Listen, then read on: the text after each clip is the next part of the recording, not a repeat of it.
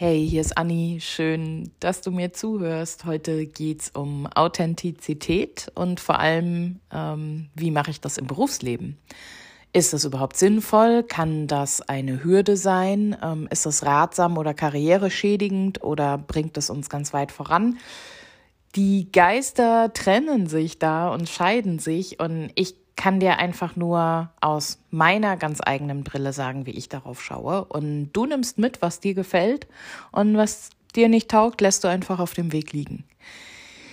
Ja, warum ist mir das Thema wichtig? Ich habe ja auch diesen Podcast ähm, gestartet, weil ich gesagt habe, mein 38. Lebensjahr wird das Jahr der Authentizität. Ich möchte mich nicht mehr so viel verstellen müssen ich möchte in Umfeldern agieren, arbeiten und Freundschaften haben, in denen ich möglichst äh, sehr, sehr pure ich sein kann. Und deswegen ist mir das Thema ähm, im Führungskontext und im Unternehmenskontext schon ganz lange ein Anliegen. Und ich will da heute mal ein bisschen mit reingehen und euch und dir ähm, ja meine eigene Sicht auf das Thema mitgeben. Also authentische Menschen, sagen wir ja, sind so frei von Verfälschungen, äußeren Einflüssen oder spielen eben nicht diese Rolle.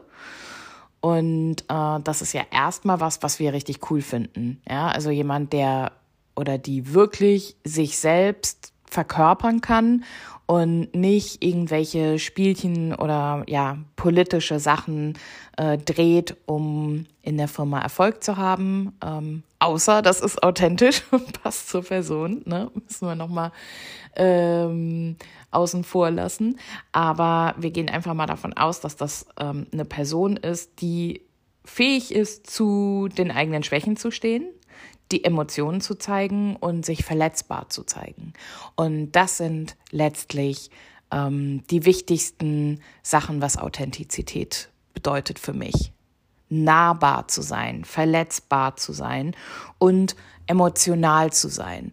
Und das sind drei Dinge, die uns aus ja, bekannten Gründen super schwer fallen auf Arbeit. Also ich erinnere mich noch an meine eigenen ersten Jahre äh, in den Startups, in denen ich mir gesagt habe, Anni, nie wird jemand eine Träne von dir sehen und du wirst hier nicht weinen, auch wenn mir sehr, sehr häufig danach zumute war. Habe ich das durchgezogen? War das authentisch? Nein, auf gar keinen Fall, weil ich ein Mensch bin, ich bin nah am Wasser gebaut und ich äh, weine nicht nur, wenn ich traurig bin, sondern auch, wenn jemand anders gerührt ist und weint, dann springt das gleich bei mir an und ich habe das alles weggedrückt, weil in unserer ungeschriebenen Unternehmenskultur ähm, Weinen und Emotionen zeigen äh, keine Form von Stärke oder Führungsstärke war. Und deswegen habe ich mir das einfach gekappt und habe das nicht für mich zugelassen. Und so wird es dir vielleicht auch gehen, dass du merkst, dass es Dinge gibt, die ähm, so ungeschriebene Unternehmenskultur sind, ähm, die nicht gerne gesehen werden. Und meist ist es eins dieser drei. Ähm, zu seinen eigenen Schwächen stehen. Das ist das ganze Thema Fehlerkultur. Ja, wie geht dein Unternehmen damit um, wenn Fehler gemacht werden? Ähm, wie positiv ist es auch, Fehler zu tun? ähm, weil das ja durchaus das schnellste Learning ähm, mit sich bringt. Äh, oder ist es eine Fehlerkultur, in der du sofort eine erboste Nachricht kriegst von deinem Chef, wenn du ein Kabel nicht richtig hingelegt hast? Ähm, auch solche Unternehmenskulturen gibt es. Ähm, in denen sind äh, Schwächen und Fehlerkultur ähm, dann eher niedrig ausgeprägt. Wie sieht's aus mit Emotionen in deiner Firma? Darf man die zeigen? Darf man sich ähm, wirklich emotional zeigen? Darf man auch verzweifelt sein? Darf man mal weinen? Darf man ausrasten? Darf man wütend werden? Ähm, darf man sagen, ich kann nicht mehr, ich brauche äh, einen Tag frei, ich muss mich sortieren? Ähm, darf man einfach äh, ein Mensch mit Emotionen sein? Oder gibt es nur bestimmte Emotionen, die in dir, in deiner Firma, in deiner Unternehmenskultur erlaubt sind? Ähm, auch da kannst du mal, kannst du mal reinspüren und äh, dich selbst fragen, okay, wo beschneide ich mich in meinen eigenen Emotionen, wenn ich ähm, arbeite? Oder kann ich die alle frei leben und zeigen? Ähm, wenn wir ohnehin Menschen sind, die nicht so einen guten Zugang zu unseren Emotionen haben, habe ich festgestellt, ähm, wählen wir gerne auch Jobs, in denen Emotionen nicht sonderlich relevant sind oder eher störend. Ähm, das ist keine allgemeingültige Aussage, aber so meine Feststellung ist, dass ja Menschen, die zum Beispiel ähm, sehr sachliche Jobs haben, wie ähm, was ja im juristischen Bereich, äh, die denen spreche ich ihre Emotionen nicht ab, aber sie werden die auf der Arbeit nicht authentisch ausleben können, dürfen oder wollen. Und äh, davon gibt's noch jede Menge andere Jobs, bei denen Emotionen angeblich äh, hinderlich sind. Ich bin da gar kein Fan von, zu sagen, du darfst nur diese Facette mit auf Arbeit bringen und die anderen dürfen zu Hause bleiben. Ähm, aber es gibt sehr viele Branchen, in denen das nach wie vor ähm, toxische Realität ist. So, und dann haben wir den dritten Punkt und das ist Verletzbarkeit. Wie verletzbar darf man in ähm, deinem Unternehmen denn sein?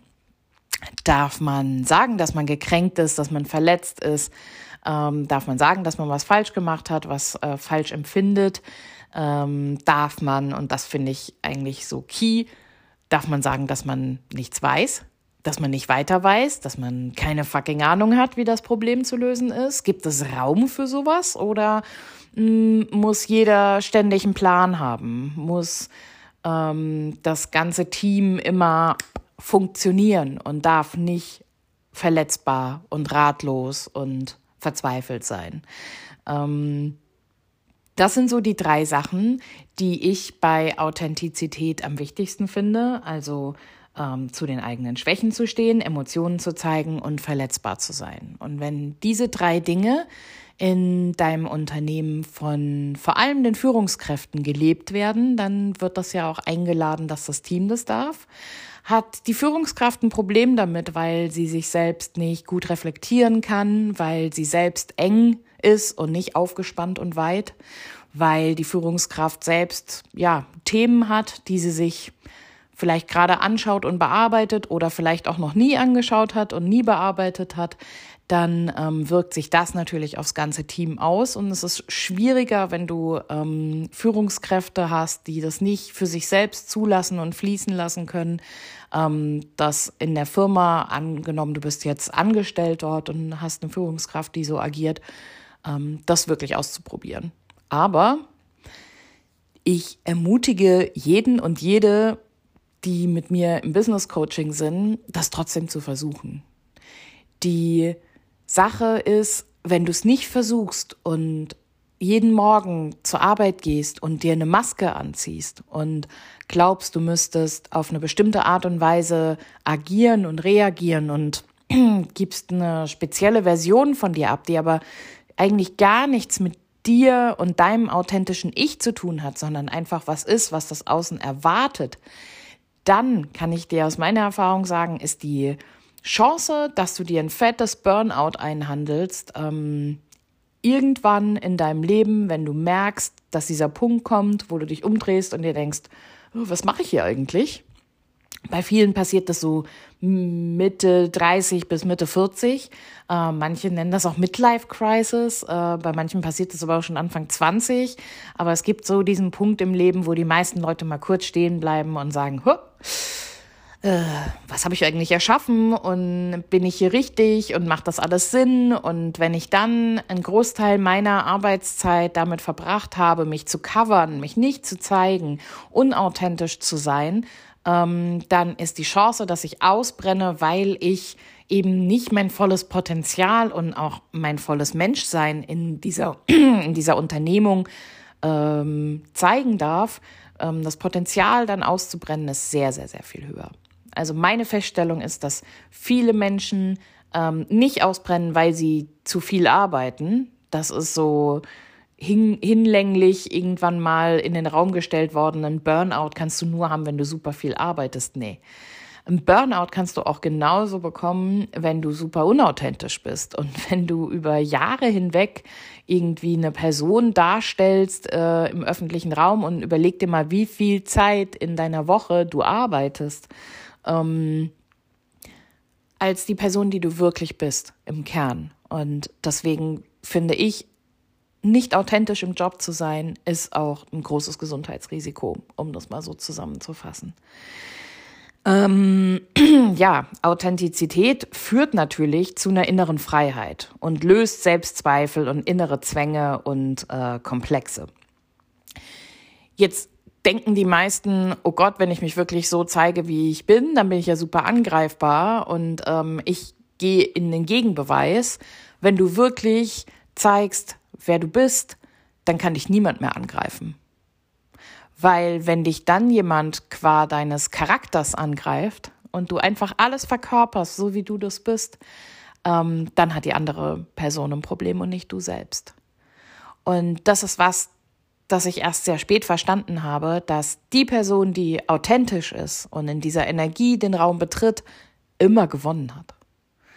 Die kann sich das Butter, die Butter nicht vom Brot nehmen lassen, weil sie einfach so ist, wie sie ist, weil alles durch sie durchfließen kann, weil sie emotional ist, weil sie verletzbar ist, ähm, weil sie einfach diese, diese Menschlichkeit ähm, vor sich herträgt. Und das ist was, was unsere Arbeitssysteme ganz, ganz dringend brauchen. Wir brauchen nicht noch mehr alte, weiße, toxische Männer, die äh, sagen, nee, jetzt ist Schluss, jetzt rede ich und ähm, irgendwie so dieses ganze Gorilla-Gehabe, was es noch in vielen Unternehmen gibt. Nee, wir brauchen Berührbarkeit, wir brauchen diese Authentizität, wir brauchen eine gute Fehlerkultur, wir brauchen Emotionen und zwar alle Emotionen. Wir dürfen die alle einladen, die dürfen alle da sein.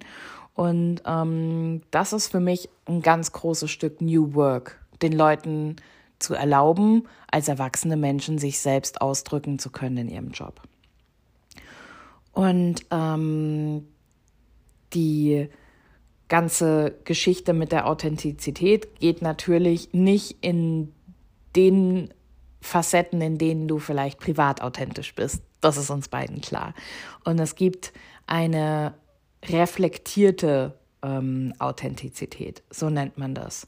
Das heißt, ähm, wir müssen uns nicht zusammenreißen. Das ist eh so ein ganz, ganz schlimmes Wort. Wie soll man sich denn zusammen und reißen? Das ist ja was, was auseinandergeht. Also ist schon ein Widerspruch in sich, sondern ähm, wir können einfach schauen, ähm, dass wir einen Bürofilter aufsetzen. Und so ein Filter kann uns total helfen. Der schafft es, dass wir eine professionelle Version von uns selbst sind und bestimmte Dinge, die wir zu Hause machen würden, auf Arbeit natürlich nicht machen und andersrum. Und äh, das ist wie eine Brille, die man sich morgens aufsetzt, aber es ist eben keine Brille, die uns vorgibt, wir müssen ein ganz anderer Mensch sein, sondern ähm, was geht durch diesen Filter durch an Authentizität, was ich, was ich gefahrlos zeigen kann und was ist nur für meinen privaten Raum bestimmt. Ich glaube, da verstehen wir uns auch, dass äh, ich jetzt nicht davon ausgehe, dass du genauso authentisch auf Arbeit sein sollst, wie du in deiner Partnerschaft oder in deiner Kernfamilie oder so bist. Ne? Da gibt's natürlich Abstufungen und jeder Mensch, der uns begegnet, lernt eine ein Stück weit andere Version von uns kennen. Und es gibt natürlich auch diese Arbeitsversion, aber die anzureichern mit so viel wie möglich von dir ist das, worauf ich ähm, hinaus möchte. Und ich finde, das ist auch voll wichtig, um ein Vorbild für andere zu sein. Also je mehr Menschen das im Arbeitskontext tun, desto anregender ist das für andere, ihnen nachzueifern und zu sagen, wow, okay, hier scheint hier scheint ein sicherer Ort zu sein, an dem ich das auch tun kann und ausprobieren kann. Und so sind wir eben auch ähm, Vorbild für andere. Und wir brauchen ganz, ganz dringend diesen Wandel in der Arbeitswelt. Und ich glaube, dass der eben ähm, über Verletzbarkeit, über bewusst Bewusstsein und Bewusstseinsarbeit, also mir, meiner Selbstbewusstsein, dem, dessen, was ich sage, was das für Auswirkungen hat, aber auch meine Wirkung auf andere wieder reflektieren zu können. Das brauchen wir im Arbeitsumfeld und das kann auch nur passieren, wenn ich wirklich ich bin, weil sonst alles mit diesem komischen Vorfilter belegt ist. Und ähm, es ist einfach gesund für deinen Körper, deinen Geist und deine Karriere, wenn du ausprobierst, wie kannst du wirklich du sein. Und ich lade dich dazu ein, das auszuprobieren in kleinen Schritten und kleinen Räumen. Also lieber jeden Tag fünf Prozent und die langsam steigern, als gleich 50 Prozent Vollgas geben, scheitern und sagen, nee, das ist nicht für mich zu den Akten gelegt und weiter wie bisher. Also versuch's in Mikrosituationen, wenn du dich eigentlich zum Beispiel zurückhalten würdest, mal zu schauen, was passiert, wenn ich in das Gefühl gehe und das fließen lasse. Was passiert, wenn ich in meine Ahnungslosigkeit reingehe und das fließen lasse. Ähm, was passiert, wenn ich einfach anders morgens aufstehe und zur Arbeit gehe und mir vornehme, heute bin ich ein Stück weit authentischer. Und ich verspreche dir, du wirst Veränderungen in deinem Umfeld wahrnehmen. Es geht gar nicht anders. Ähm, eine Authentizität ist ähm, ja das, das Faszinierendste und Bestechlichste, was, was uns umgibt. Und Menschen sensen das ganz unterbewusst sofort, ob jemand wirklich er oder sie selbst ist oder eine Rolle spielt. Ähm, und wir sind da sehr, sehr viel feinfühliger für, als wir denken. Und dir wird es dann auch auffallen bei den anderen Leuten, wann die Rollen spielen und wann nicht. Also, dies ähm, ist ein großer Aufruf, dass du authentischer sein darfst, dich zeigen darfst und ähm, ja, einfach gucken darfst, was passiert, wenn du dich traust. Und wir brauchen Menschen, die mutig die Arbeitswelt verändern. Jetzt mehr denn je. Also, willst du eine oder einer davon sein, dann ähm, freue ich mich auch auf dein Feedback und wir hören uns ganz bald wieder. Bis dann, deine Anni.